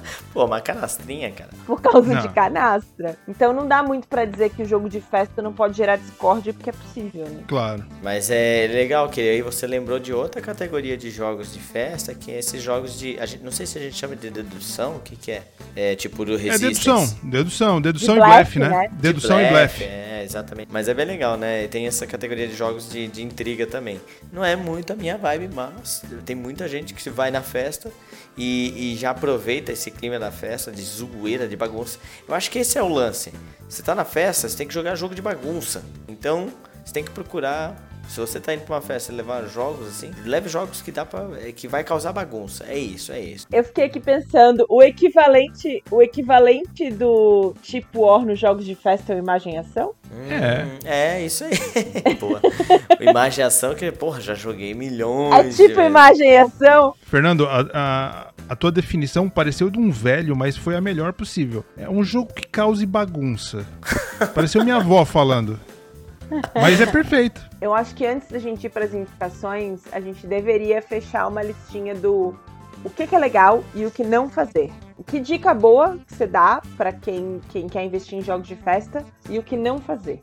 Ah, bom, primeira coisa que eu acho que eu diria pra a pessoa que vai investir em jogos de festa é, pô, é bacana, é legal ter esses jogos de festa, é bom você ter, por mais que você seja aí um, um colecionador, o cara gosta aí do Vital Lacerda, tudo é sempre bom ter esses jogos de festa porque você vai ter públicos diferentes, mas também não adianta ficar comprando jogos de festa sempre do mesmo tipo, né? Então, ah, eu tenho jogo de blefe, então como é eu vou ficar comprando 3, 4, 5 jogos de blefe? É, é- é meio que. Só se é muito virado da pá do jogo de blefe e gosta muito desse estilo. Mas se não, pô, compra um jogo de habilidade. Pronto, você já tem um jogo de habilidade. Vai pra outro, né? Vai pra um jogo de blefe. Depois compra um jogo de leilão. Varia os próprios jogos de, de festa. Porque é pra você poder apresentar. Porque. De novo, por mais que seja uma festa, ainda assim é uma oportunidade de você apresentar jogos, né, introduzir pessoas nos board games pessoas que não conhecem os board games, então, e aí ela vai vendo essas diferentes características dos jogos, mesmo que sejam jogos de festa. É, o- os nossos amigos do Speed Joe, eles têm aquele conceito que eu acho fantástico, se você for ali na página deles na Ludopédia, que é a curva de diversão do jogo, certo? A curva de diversão do jogo é o quê? Você sabe que, por exemplo, um jogo pesado, ele vai ter uma curva de diversão um pouco mais demorada, só que mais longa. É, segundo os nossos pesquisadores do Speed Joe, ah, o party game ele tem aqueles picos de diversão, só que eles acabam rápido. O que, que eu quero dizer com isso? Nada, absolutamente nada. Não, não, não, eu, eu peguei o ponto. Tem alguma coisa a falar, sim, vai lá. V- vamos, vamos entender. Você precisa de uma variabilidade de jogos. Mesmo porque esses jogos são mais baratos. Eles não são jogos de 300, 400 reais. Eles são jogos de 50, 100 reais, né? Aí é nessa, nessa casa aí. E são jogos que é bom sentir saudade, né? Você fica seis meses sem jogar e você, ah, vamos jogar aquele. Isso. Exato, exato. Ah, vamos jogar aquele. Então, porque se você jogar direto, um, um- um tipo Patuscada, quando chegou aqui, nós jogamos a exaustão. Hoje em dia eu já demoro um pouco mesmo, porque você aprende as cartas, você perde a graça daquelas cartas. Então, é, a não ser que tenha alguém muito novo, assim, vai conhecer o Patuscada, porra, legal, vamos jogar. Mas o, o normal, assim, vai ter aquela empolgação nos primeiros jogos. Então, uma quantidade, uma, uma pequena coleção de party games é bem interessante para você ter essa variabilidade é, de diversão, né? E como o Fernando falou, um vai ser um jogo de blefe, o outro vai ser de habilidade, como um doble, o outro vai ser um jogo de. como, por exemplo, o Myst, que é um jogo de um, um puzzlezinho, é, mas bem divertido. Eu nem sei se é pare, mas beleza, lembrei desse. É, então, assim, é, por causa dessa curva de diversão terem picos, eu acho que essa. Essa diversificação do- dos jogos party também é bem interessante, sim. A dica que eu daria é: tem jogos de festa para tipos de festas diferentes também. Também. Exemplo, Patuscada é um jogo que você pode levar para um bar e jogar no bar se quiser. E aí, esse é o momento de não menosprezar um Jenga, talvez, entendeu? Sim. É, agora, tem jogos que eles exigem atenção completa. Exemplo, imagem e ação Ele Pô, vai virar citar a esse. atração do jogo. É a alma do jogo. Você não vai levar a imaginação para um bar. Você vai levar para o churrasco, em algum momento as pessoas vão parar e aquela vai ser a atração da festa. É, acho que cada tipo de festa requer um tipo diferente de, de jogo de festa também, assim. Não, e quer ver? Mesmo a, a- que a gente tá citando aqui, a festa de final do ano da, da família. Mesmo que tu vá pra essa festa, tipo, não vou levar board game que exija montar, tabuleiro, vou levar só party game. Eu posso levar um joguinho de habilidade se eu vou jogar com meus primos, com gente mais nova. Não vou botar um jogo de habilidade pra gente velha, sabe? Meus tios, coisa assim. Botar um, botar um flicken up pro, pro seu, pro seu pai, assim, né? Eu senti a indireta aí de não vou levar jogo de habilidade pra gente velha. Porque eu tenho experiência aqui, próxima, que não rola muito bem. Mas, por exemplo, dá pra levar um jogo é, que envolva dados, por exemplo, que é totalmente sorte, e aí tudo bem, porque não exige a habilidade motora da pessoa, entendeu? Como eu tenho ali o Zombie Dice, que dá pra jogar também um montaréu de gente, e é só ficar rolando dado, é tipo um generalzinho assim, né? Então é só uma releitura do general. Pô, então os velhão vão gostar desse jogo. Que vai, vai lembrar eles do general. Eles vão olhar, pô, isso aqui é tipo general, só que tem um negócio diferente. Então, a mesma festa, só que dependendo do público da festa, você consegue jogar party games diferentes. Se for uma galera adulta que tá interessada em dinheiro, pode até pensar um party game de leilão. O, o High Society. Um High Society. É. Mas, por exemplo, até os temas, né? Por exemplo, no, no- na festa da família evangélica do Bruno, não vai levar o Patuscada, mas vai levar um Dixit. Isso, Tá- nossa, Tá Dixit. funcionando, entendeu? É. Apesar de a gente já ter esgotado o Dixit aqui, é, vamos lá, ele é o primeiro lugar no ranking da, da Ludopédia na categoria de festa. Então, realmente, a gente tem que reconhecer que ele é um grande chamariz aí Muito pra... popular, né? É, popular. E aí, por exemplo, você não vai levar o Exploring Kitties pra festa que tem seu sobrinho de 5 anos, porque você não quer ficar explicando o que, que é aqueles negocinho colorido em volta dos gatos. É, é complicado, esses jogos, essas imagens que tem, no, Tem nas outras cartas. opções, né? É. Então tem. Normalmente esses que envolve sorte, como eu falei dos dados ali, aí tu aplica tanto para qualquer público, né? Mas realmente, mesmo na festa, eh, em jogos de festa, pode ser uma a festa única, você ainda tem que pensar nessas pessoas ali. Ah, pô, é uma festa com os meus amigos que já jogaram board game. Já dá para lançar um party game específico. Ah, é uma, uma festa com os meus amigos que nunca jogaram party game. Já tem que pensar num outro. Então, vale a pena ainda, ainda assim vale a pena fazer uma reflexão sobre os seus seus party games antes de levar pra festa. E gente, não adianta ficar levando 5, 6, 7, 10. Não, não, não, é, é isso que eu ia falar, Fernando. Eu ia. de- antes, de vocês, antes de vocês entrarem, eu acho que é. é- é- vamos, vamos fixar aqui. Péssimos conselhos. O que não fazer. Um de cada um. Que eu acho que aí a gente arremata o negócio. Então tá, só vou reforçar isso aqui. Então não Exato. adianta levar 5 party games pra uma mesma festa. Não, leva aí dois. Eu sou essa pessoa. Não, eu também sou, mas é a gente, Tem a gente é opções, insana, né? é, a gente, a gente fora, é fora da casinha, a gente é apaixonado pelo board game é diferente. Mas se você vai pra, pra uma festa, escolha dois, no máximo, máximo três pra ter opção, assim, caso você ainda não esteja definido aí o, o grupo, o, o público-alvo.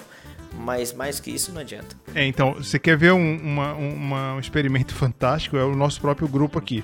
A gente tem todo ano o nosso Meeple Bowl, né? Que é no dia do Super Bowl do futebol americano. Todo mundo leva uns jogos, vamos jogar e tal. Pô, é um grupo de colecionadores, né? Todo mundo é colecionador ali. Todo mundo leva. Aí, hoje em dia eu já pego, vou levar um jogo um pouquinho mais pesado e depois o restante pai. Aí eu dá o quê? Uma sacola e a Cris no meu ouvido. Não, mas vamos levar esse, esse aqui é bom. Cris, nós não vamos jogar tudo. Mas leva esse, leva esse. Tá bom, vamos levar esse. Aí a gente leva aquela sacola tudo. gigante. Parece que, parece que eu tô saindo do, do, do extra, né? Do supermercado, assim, com aquela sacola gigante de, de jogos. E, vai e no final a gente joga um Celestia, que a É. gente joga toda vez.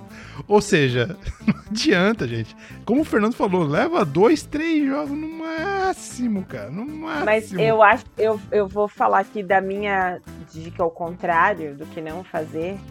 Por que, que eu geralmente gosto de levar opções? Porque eu acho que a pior coisa é você ser o cara chato.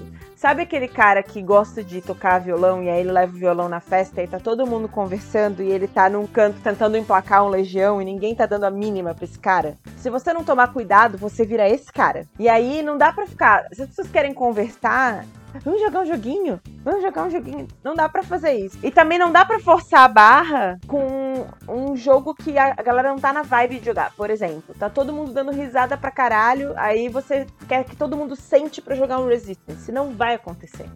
Mas o Will Rock pode emplacar, entendeu? Então, eu acho que se você tem opções, por isso que eu gosto de levar vários, mesmo sem saber, sabendo que a gente só vai jogar um desses vários. Porque você sente o clima da festa e joga o jogo certo pra aquele momento, né? Não fica sendo chato que, ah, vamos sentar todo mundo agora e prestar atenção numa explicaçãozinha aqui, entendeu? Às vezes não vai rolar. É, eu entendo, eu entendo. Mas aí nesse lance o cara do violão tem que chegar e falar, gente, vocês querem uma música? E o cara não vai sentando e tocando a música ali, né? Tem que perguntar pra galera se eles querem uma música. A mesma coisa com os jogos. Eu, pô, diversas vezes já coloquei jogo no porta-mala e cheguei num lugar lá, nem citei. Ninguém ficou sabendo que tinha jogo no porta-mala, porque eu, eu senti o clima ali. Vi, ah, não vai rolar, vou ficar quieto na minha aqui. E às vezes você tem que sentir isso. É- essa é a dica. Às vezes você tem que sentir mesmo. Chegar no lugar, primeiro sentir a vibe da galera, pra daí então sugerir alguma coisa, su- sugerir um jogo e que tipo de jogo. Se você chegar um pouco tarde e o pessoal estiver alcoolizado, de- nem tire os jogos do carro, tá? Não, não, é. A gente tá pronto pra dar dicas? Sim, capitão. Então vamos começar a rodada? Então vamos lá. A primeira é, é um jogo que eu conheci há pouco tempo, um jogo divertidíssimo. Walk the Plank. Ou Andando na Prancha, alguma coisa assim. Andou na prancha. Cuidado, tubarão, vai te pegar. Dum, dum, dum, dum. Isso é muito festa, cara. Imagina, tu chega assim, gente, vamos andar na prancha. Andou na prancha.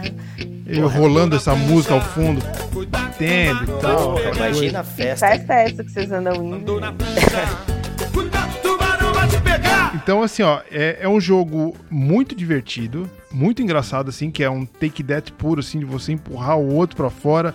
Você tem que ser o cara que sobra ali no, no navio, que você. E você vai pra frente, vai pra trás. É, cara, é fantástico. E tem ainda uma variaçãozinha, depende do número de jogadores que você tá. Você joga com um esqueletinho que você você vira um, mesmo que você saiu do jogo, você fica só atrapalhando os outros, só empurrando os caras pra fora do navio. Isso é divertidíssimo. É um jogo rapidinho, assim, de não dura 15 minutos o jogo. Além de ser bem bonito, assim, é, é uma, uma versão um pouquinho melhorada, não é só os, os papelões, é, tem um bonequinho tal, tem o piratinha, tem aquela coisa que dá aquele charmezinho no jogo. Então, Walk the Plank, assim, é um jogo que não é muito conhecido, mas eu peguei esses dias quando fui pra São Paulo, aí tava na promoção lá, e realmente o cara me indicou muito bem, porque é um jogo, assim, esse é, é realmente pra festa. É um jogo que não demora 15 minutos, também passa daquelas cinco regras. Altamente recomendável, Walk the Plank. Nenhum dos outros dois nobres participantes não jogaram ainda, então não podem opinar sobre, sobre ele. Maravilha. É jogo de ferrar o amiguinho, a gente gosta. É, é um jogo que não é pra muitos jogadores, né? Acho que é até cinco, né, Bruno? Cinco jogadores. Mas é um jogo legal que você, as pessoas assistem se divertindo também, eu acho. Sim. Claro, com certeza. Só, só o problema é que não é, tem uma adaptação pra jogar em dois, mas não fica legal, tá? Tem que ser de três a cinco jogadores mesmo. Então eu vou meter a minha aqui, Opa. Minha, minha primeira indicação. E eu vou indicar um jogo que eu gosto demais, que eu tenho aqui na, na minha coleção. E, cara, é um jogo que cabe muita gente. Se eu não me engano, cabe oito, até oito jogadores, que é o Camel Up. Sério que cabe tudo isso? Aham. Eu sempre fiquei na dúvida se era Camel Up ou Camel Cup, mas enfim. mas é maravilhoso, porque é um jogo onde você tá apostando numa corrida de camelos. Você joga dados, então tem o fator sorte. E você simplesmente aposta. E é isso, gente. Você pode ter um zilhão de jogadores, mas tá todo mundo vidrado na rodada pra ver qual é o dadinho que vai sair, pra ver qual é a cor do camelo que vai andar. E daí subiu em cima do outro camelo e andou por cima. Fica aquela torcida maluca, né? E é um jogo que você pode jogar. Ele, ele estoura um pouquinho essa regrinha aí do- das cinco regras que o Bruno falou, né? Mas é um jogo que dá pra jogar tranquilamente, ouvindo uma música bem legal, tomando um guaranazinho, comendo amendoinzinho. Dá pra, pô, dá, dá tranquilo, sabe? Você vai conversando até com outras pessoas. Então, isso é a parada do, do, do party game, né? Você vai jogando de boas, não precisa fazer grandes estratégias. Você reage ali na hora também. O grande lance da interação ali é você ir na frente do outro, na, na- no lance da aposta, né? Mas, cara, é um jogo que diverte bastante. A galera, a galera compra a ideia e se diverte pra caramba na, na, na corridinha. Eu acho que o Camel Up é o jogo que não dá pra não ser só party ou só family. Ele é uma mistura dos dois. assim, É, né? uma mistura doida, né? Eu É também acho. E eu, eu não tinha me dado conta de que ele era pra tantos jogadores. Acho que esse é um ponto, porque acho que a gente nunca jogou em tantos jogadores, mas é muito legal saber que sim. E uma coisa que eu acho que é o mais legal do Camel Up é que ele tem um, um fator que eu acho que é a parte mais legal de um outro jogo que a gente gosta muito menos do Fernando, que chama Spartacus, que tu torce independente de ser a tua vez, né? Porque alguém tá jogando, mas a, a sequência da corrida dos camelos é, muda tudo pra você no jogo, né? Você realmente torce por uma corrida de camelos. E eu acho que essa, esse elemento torcida é o que faz dele um party, assim. Porque Sim. tá todo mundo lá torcendo Isso. pra o camelo fazer o caminho contrário e fazer o caos no jogo. assim. Aquele jogo, o famoso jogo da bagunça, como diz, né? O velho É o Fernando. jogo da bagunça. A gente tá falando de bagunça, mas eu vou fazer uma indicação aqui que é pra ficar quietinho, olha só. Um dos meus jogos de festa favoritos, eu não tenho como não falar dele numa indicação, é Magic Maze. É, o Fernando já tinha, eu não resisti, comprei também de um amigo que tava vendendo. E eu comprei porque é um jogo que eu acho que sempre tem oportunidade, eu quero jogar ele. Ele é pra até oito jogadores, o que é bastante gente. E é um jogo cooperativo que eu acho muito legal para jogos de festa. Não são muitos jogos de festa que são cooperativos, né? É, e ele tem esses elementos divertidos, assim, né? De correr contra o relógio, de você ter esse, essa coisa de, de ter que ter interação com os outros para o outro fazer um movimento a partir do seu. Eu acho que é uma indicação perfeita para jogos de turma. Pra, só que é- eu acho que também é um jogo atração da festa, assim, né? Não é um jogo que você, você vai jogar igual um joguinho de baralho no canto de um bar. É um jogo que vai ser o momento de um churrasco, talvez, né? Mas eu acho que ele rende risadas muito boas. Eu cheguei a ter dor de barriga de rir num jogo de Magic Maze. E faz com que tenha assunto pra muito tempo depois que acaba a partida, sabe? Depois que pode falar, né? Exato, de fulano, não fez aquilo. E, e acontecem situações no jogo que eu sei que vão render algumas risadas depois do, da partida por algumas horas na festa. É engraçado que pra mim, na verdade, Magic Maze é o jogo perfeito pra bar. Porque assim, quando eu vou em bar e tem aquela música ao vivo, eu, não- eu juro, gente, eu não consigo ouvir nada do que vocês estão falando. Eu só balanço a cabeça aqui sim, afirmativamente, e dou aquela risada. Isso, isso. Que bom saber, né, Bruno? Porque às vezes a gente tá batendo altos papos com ele ele tá ali É, então, é isso aí. só existindo. E aí eu, pô, Magic Maze, cara, tu não precisa falar, que maravilha. Então, é o perfeito pra bar. E depois sim, daí depois que a banda, a banda tá no intervalo, aí vocês comentam tudo que, ah, aquela partida ó, aconteceu daquele jeito. Aí- não, mas brincadeira, tô brincando, tô zoando. É, mas é muito legal também, meu showzinho, né? Eu gosto bastante também do Magic Maze. Faz muito tempo que a gente não joga, né? Vale a pena a gente retomar esse jogo. Olha, a, a- a curva, a curva do dos nossos amigos do Spill já tá no momento da saudade, hein? Já tá no momento de voltar Já, a jogar. já. Pra mim, fica destaque do Magic Maze a melhor mecânica de todas, que é avisar o amiguinho que, você, que é, é a vez dele jogar batendo com aquele pino na mesa, assim, vermelho. Socando o É, na pino na verdade, mesa. a vontade é bater com o pino na cabeça Isso. dele, né? Tem gente que joga o pino no cara assim, tipo, né? nem bate na frente dele, joga nele. Ai, Deus. Vai, Bruno. Bruno, próximo da lista? Vamos lá. O meu próximo da lista é um jogo também adquiri recentemente. É, no começo jogamos bastante, adoro ele, acho engraçadíssimo, tanto na parte mecânica quanto nas próprias cartas, de você ler o que tá acontecendo ali. Estou falando de Exploding Kittens. Mas tem que ser a versão adulta, né? Não me venha com a versãozinha. Versão da, da vovó, porque não, não cola. Tem que ser Existe uma adulta. versão mais leve? Tem, tem a versão Family ali. Tem uma versão Kids. Não, não é nem Kids, é uma versão família, assim. É, Family. É só os gatinhos que, ah, o gatinho explode. Não, no outro é o gato que fuma maconha, essas coisas. Enrola no próprio baseado. Sim. É um, é um take that fantástico, que você fica naquela tensão se o jogo vai acabar naquela hora, se não vai, se você vai explodir, se não vai. Várias vezes você sai do jogo, só que tem eliminação, mas é é muito, como é, o jogo é muito rápido, você entra de novo na próxima jogada. Ele tem várias reviravoltas, você tá quase ganhando, aí de repente o cara começa a fazer umas magias lá, distribuindo cartas. Então, assim, ó, Exploring Killings é muito divertido. Esse é um jogo de festa, assim, tradicionalíssimo nos conceitos que nós adotamos aqui, né? Cagando regra. Então, fica a minha dica aí para Exploring Killings. Sai- Não sei se sai alguma versão com nome nacional. Não, acho que não. Não sei dizer. Tem uma coisa nesse jogo que eu acho que é uma. Não é uma falha, mas ele é só pra cinco jogadores. Podia ser pelo menos mais umzinho, né? Pra oito podia ser. Podia ser pra ser. Eu acho que podia ter sido até oito, mas pra seis, vai. Assim, eu acho que se você é fã de Uno, se você é o cara que leva Uno pra jogar nas festas, Exploring Killings é o jogo pra você, assim, o substituto perfeito de Uno.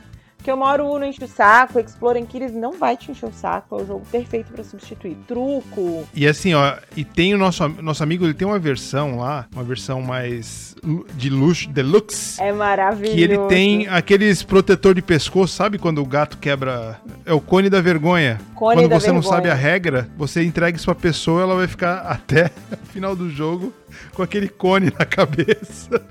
É fantástico, cara. Na verdade, é pra quando a pessoa não sabe que é a vez dela. isso, né? quando não sabe que é a vez dela, exatamente. exatamente. Mas também você pode adaptar. Não, não esqueceu a regra, toma o cone também. Ixi, isso aí você. O mais importante é a humilhação. Claro, né? claro. Bom, eu vou passar pra minha rodadinha aqui, a minha segunda rodada. E aí eu acho que eu já vou falar de dois jogos ao mesmo tempo aí, vou meter um double combo aí, porque na verdade são jogos que têm a mesma a mesma dinâmica, são jogos de agilidade. Pô, esses jogos, cara, vence fácil aí o- no gosto da galera. Principalmente quando você tem um. Vou pra um jogo de festa e essa festa, como a gente tava falando, festa de família, tem a galera mais nova. Tipo, eu tenho uns primos, tenho sobrinhos, umas coisas assim, é, até mesmo criança, né? Então, pô, bota um double na mesa, doble, sei lá. Peraí, é vamos, é, vamos, vamos definir qual é o nome do jogo. Doble, doble, double. Joga esse aí. Isso. Joga esse aí. Ou até mesmo taco, gato, cabra, queijo, pizza. Porra, cara, essa galera vai pirar nesse jogo, né? Esses jogos que você ainda tem mais de uma opção de jogo, como doble, você você fica ali, jogo de agilidade, a galera fica maluca. E não, e ó, eu vou dizer, ele tem um adicional de diversão aí, se a galera estiver bebendo, Ô, fica, fica, bom. bem mais interessante. Aí fica, legal. Não no meu caso, porque eu, eu perco completamente qualquer tipo de reflexo, né? Aí Eu fico só olhando pra mesa como um retardado ali. O Bruno, quando não ganha, serve de entretenimento, que é uma boa coisa Isso. também. A minha próxima indicação, ela, ela é uma indicação por dois motivos, assim.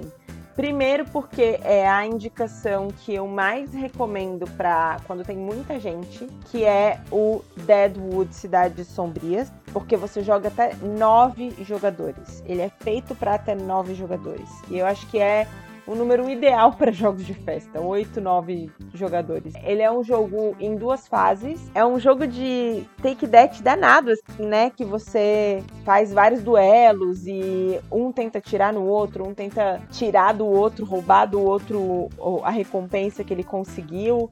Então é um jogo que tem muita interação. Também é um jogo que é a alma do jogo, a alma da festa, assim, né? Porque você acaba reunindo todo mundo ali para jogar. E no final tem um duelo entre os últimos jogadores que deixa uma galera de fora, mas você tá tão envolvido ali que você acaba torcendo, né, por alguém que sobrou no segundo round. Eu acho que é um jogo de Velho Oeste com uma temática que todo mundo gosta, se identifica de alguma forma. Duelo é uma, é é uma acho que temática perfeita para fazer um jogo de roubo e de take that, de festa. É um jogo que não é rápido demais, mas também não se delonga muito. Não é um jogo que você vai resolver em 15 minutos, mas é um jogo que em meia hora ele não te cansa, né? É, o Deadwood, ele. Não, e assim, é aquele negócio que a gente falou até de outros jogos. Ele tem umas reviravoltas muito legais, assim, né? De tipo, eu não vou ganhar, mas eu tô no lugar de alguém que vai ganhar, então eu vou pra aquele lugar. É, e eu fico transitando em locais e a pessoa rouba de um- uma outra que não tem nada a ver. Sabe? O jogo fica uma bagunça, porque você não, você não lembra com quem tá o ouro, com quem que não tá. Você vai roubando meio que aleatório, assim, não tem. Estratégia zero o negócio. É, é, é maravilhoso. É, esse é jogo bagunça. E é um jogo que, tipo assim, eu particularmente eu jogo ele, não é nem com o objetivo de ganhar. É Não, o objetivo não. de estar ali pra justamente causar mais bagunça. Pra gente poder rir cada vez mais e É, aquela claro. coisa toda. Exato. Então esse é o propósito desse jogo.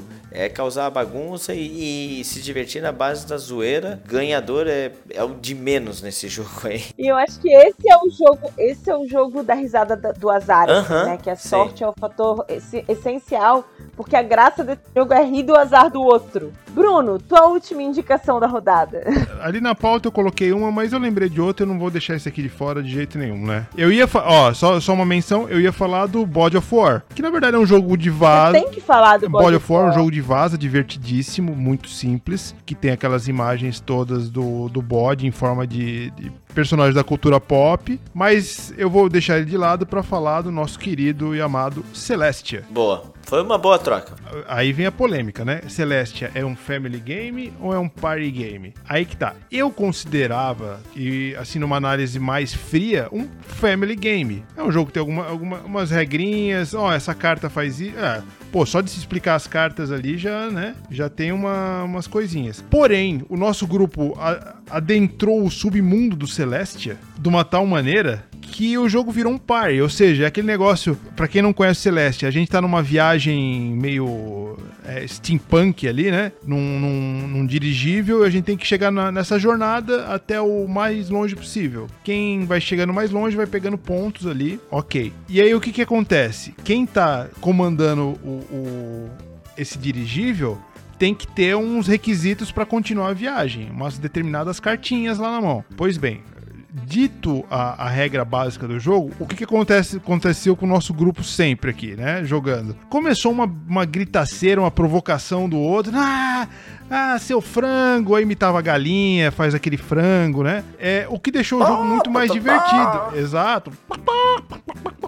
Pra mim, virou um jogo, um party game. Se você analisar ele ao, ao pé da letra, assim, vai até poder considerar um family. Mas ele ficou tão divertido. Na, na primeira vez que você for ensinar, talvez demore um pouquinho, mas depois. Quem já aprendeu ele, ele é muito rápido. É um jogo que dura aí seus 15, 20 minutos no máximo. Então dá pra considerar sim. E aí fica o lugar especial no meu coração, porque a gente já jogou tanta partida dele, mas tanta, tanta. Eu lembro, eu lembro a primeira vez que o Fernando, o Fernando, né, trouxe dos Estados Unidos lá. Eu nem achei, eu nem achei tanta graça no começo, mas depois você vai jogando, você fala, porra, que jogo divertido, cara. É emocionante, é aquele negócio de, é, de, de pular e ainda tem umas cartinhas de take that, de tipo tirar o cara do, do dirigível ou pular fora. É, então é um jogo assim fantástico, divertidíssimo pra festa. Cabe sim. E se beber, melhor ainda. Ah, então já que você tá nessa vibe de trocar o jogo da pauta, eu também vou trocar o jogo da pauta. Pra conectar justamente com o jogo que você falou. Nessa vibe, o nosso grupo também acatou um jogo de ficar zoando o coleguinha. Esse jogo é o Saboteur. Ô, louco, Saboteur é bom demais. Saboteur é bom Pô, demais. é bom. Cabe muita gente, cabe uma galera, aí você é aquele jogo dos gnominhos tentando pegar tesouro, enganando os outros, vai pegar tesouro, mas não vai pegar Claro. tesouro. E aí, no nosso grupo, isso aí já virou motivo de chacota e tudo mais, né? Daí já virou aquela, tu é o, tu é o saboteur, tu não é o saboteur, tu é traidor. E aí já, a gente já, já tem o traidor do grupo, já virou, né? O traidor do Não, grupo. e às vezes já é- sabe quem fala mentira, quem fala verdade. virou aquela bagunça. Nossa última partida de Saboteur mesmo virou. Como é que tu diz? Mercado de peixe, né? Não, virou, virou mercado público, total. Ah, e total. quem falava mais alto. É, ali. o fato de eles terem um jogo pra até 10 jogadores faz toda a diferença, né? É o coração de mãe. Pra mim, pra mim, o- pra mim, o Saboteur é um Resistance muito vezes, mil vezes melhorado. É, Sem a chatice do Resistance. Isso, sem aquele negócio. ô, ô, ô, O Saboteur, você tem, você tem um, um negócio a percorrer ali, você tem um objetivo, né? Não fica aquele negócio de. Ah, objetivo, qual objetivo? Sim, sim. É que o, o Saboteur, ele é um Resistance sem aquele, aquela forçação de suspense que o Resistance faz, Aham. né? É, Ai, vamos colocar a missão. Isso quebra a diversão um pouco, Aham. quebra o, o, o cômico Verdade. do, do jogo, Sim, faz né? todo sentido. E o Saboteur, ele é frenético ali, né? Você já tá ali tentando. é, eu acho que é uma, um mix ali de cidade dorme com quartos, assim. E é, e é muito legal quando o Fernando é o, é o sabotador, ele não consegue esconder, cara. Ele faz uma É cara de, de tipo, fiz cagada, fiz Menino merda. bom. Meu corpo, ele não sabe o que é poker face, assim, ele não sabe. Eu pego a cartinha do saboteiro, já dou aquela risadinha, assim, e aí eu não sei o que acontece comigo, é uma reação natural, assim. Eu já vou colocando as cartinhas rindo já e pensando.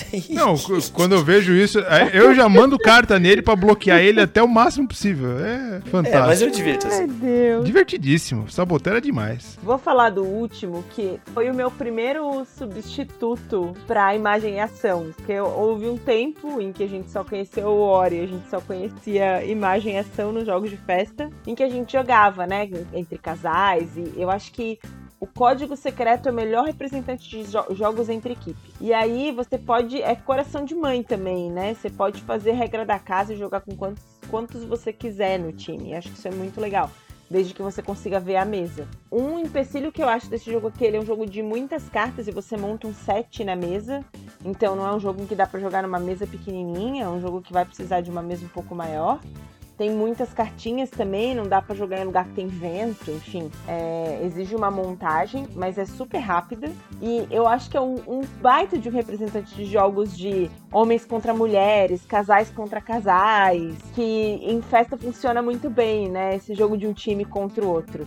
E eu acho que Código Secreto é uma opção perfeita para grupos que não gostam de se expor e fazer mímica e para grupos que estão um pouco cansados dessa dinâmica do imagem e ação mesmo, né? O Código Secreto é tão divertido quanto, acho que traz situações mais engraçadas ainda e é desafiadora, assim, né? São partidas sempre muito legais.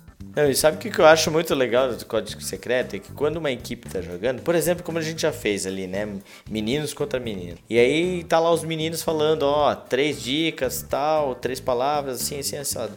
Aí as meninas, elas estão tudo lá, assim, olhando. Mas que diabo tá acontecendo? E, ele, e elas estão tentando descobrir também. Então, assim, por mais que não valha nada pra elas, né? Tá todo mundo ali na, na- tentando pegar a dica do cara, né? Do cara que fala a dica. Se você focar bem no jogo, você consegue pegar a dica do grupo adversário, né? Isso, tem que prestar atenção Sim, até também. pra você não ir lá, É, né? É, eu jamais consegui. Mas, mas alguém com uma capacidade cognitiva maior talvez consiga, né? Eu tenho muita dificuldade nesse jogo porque minha cabeça Não, ela eu vai muito além. A minha jogo. cabeça vai muito além. Aí eu penso vermelho, vermelho é sangue, sangue é assassino, assassino Londres, Londres Eduardo Mão de Tesoura, e eu pensei, é tesoura, a dica, entendeu? Daí Vai longe. vai longe pra caramba, ninguém pega minhas dicas. Cara, Daí eu teve uma, teve uma vez que tava jogando eu, você, Fernando, e o Belé. Eu acho que eu, que eu dei uma dica melhor da minha vida. Eu não lembro qual era a palavra, mas eu dei uma dica tão fantástica que eu acho que nós acertamos quatro numa vez só. Mas foi a única também, né? É um. Mas foi numa cagada. Foi uma é. cagada impressionante. Mas, gente, vocês podem me elogiar um pouquinho, pelo menos? Não, não, não, não. Nunca. Não pode ter mérito. Foi sorte. Como tu diz, tem um lance de sorte aí. Nesse caso, Tem, foi não, sorte não. mesmo. exa- Aí que tá o negócio. Tem um lance de sorte. Exatamente. Tem umas horas que você tem que ir na sorte, porque a outra pessoa, o outro grupo vai ganhar na próxima jogada. Você tem que dar um lance de sorte, não tem jeito, senão você perde. É, mas esse, esse é um jogo que te pune se você tenta usar a sorte, né? paciência, a vida é assim, né? Se você errou, A vida é assim. A vida é assim. Você tenta a sorte, ela te pune. Você tenta é a sorte, assim, ela te pune. Horas. Ai, com, com esse pensamento filosófico aí da, do- isso que a gente encerra a edição, inclusive. É, exatamente. Muito, muito obrigado, Bruno. É com essa sugestão de coleção e esse essa frase de biscoito da sorte que a gente encerra. Não, é frase daquelas figurinhas de, de coach, sabe aquelas figurinhas que tem no, no WhatsApp que todo mundo.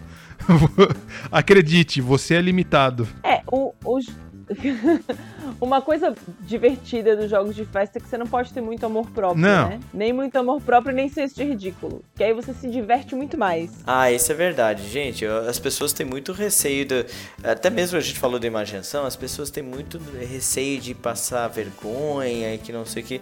Gente, esses jogos você tem que se liberar geral. Aqueles receios todos de moral e não sei o que.